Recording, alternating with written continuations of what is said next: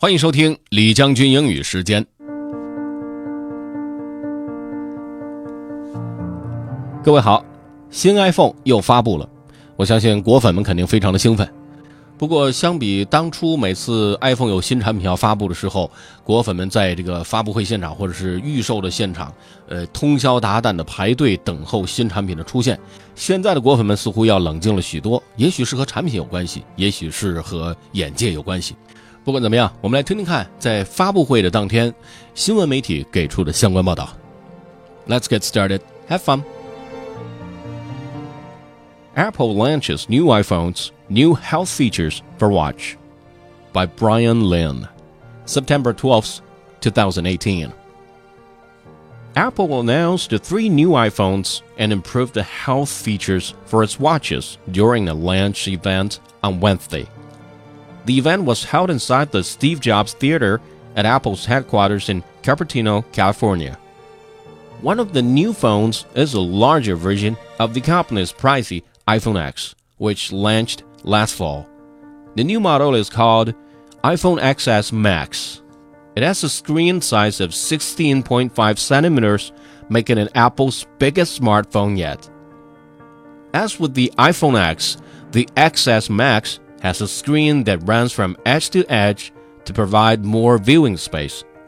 The phone screen also needs no backlight, so black and other colors are supposed to appear truer than on previous devices. The iPhone XS Max will cost $1,099, up from the $999 price of the iPhone X.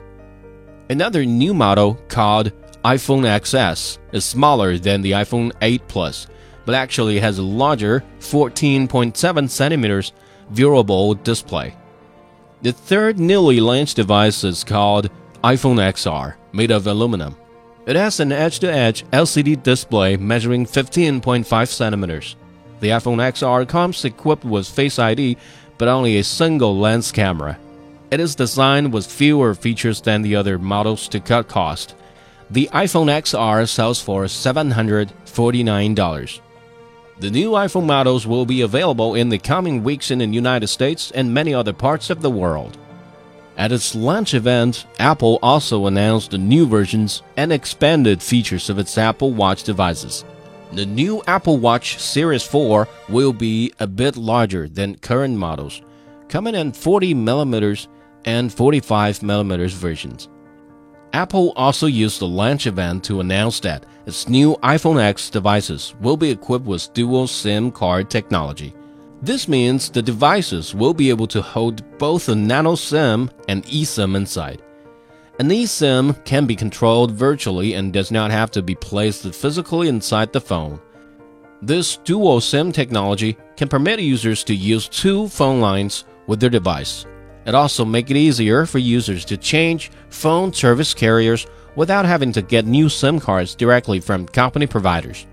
Apple announced that new phones launched in China will be equipped with spaces for two physical SIM cards, since eSIM technology has not fully developed there. Bryan Lynn wrote this story for VOA Learning English based on the Apple launch event, The Associated Press. Hai Do was the editor. 怎么样？关于新 iPhone 的介绍，有没有让大家心动呢？其实我觉得这个双卡双待的功能确实还是挺实用的，在中国非常实用啊！而且在中国发行的版本是，呃，有两个物理卡仓，可以随时换卡用啊，非常方便。还有功能我觉得非常的吸引人，就是它没有背光，在这个机器上显示颜色会更真实。不知道在实际的应用当中会不会给我们带来更好的体验呢？拭目以待吧。如果你想回听本期节目，可以关注重庆之声的微信公众号“重庆之声”，点击品牌进入李将军英语时间就可以了。另外，还可以在喜马拉雅 FM 上搜索“李将军”，就可以找着我了。OK，that's all for today. Thanks for listening. This is generally 李将军。下期节目见。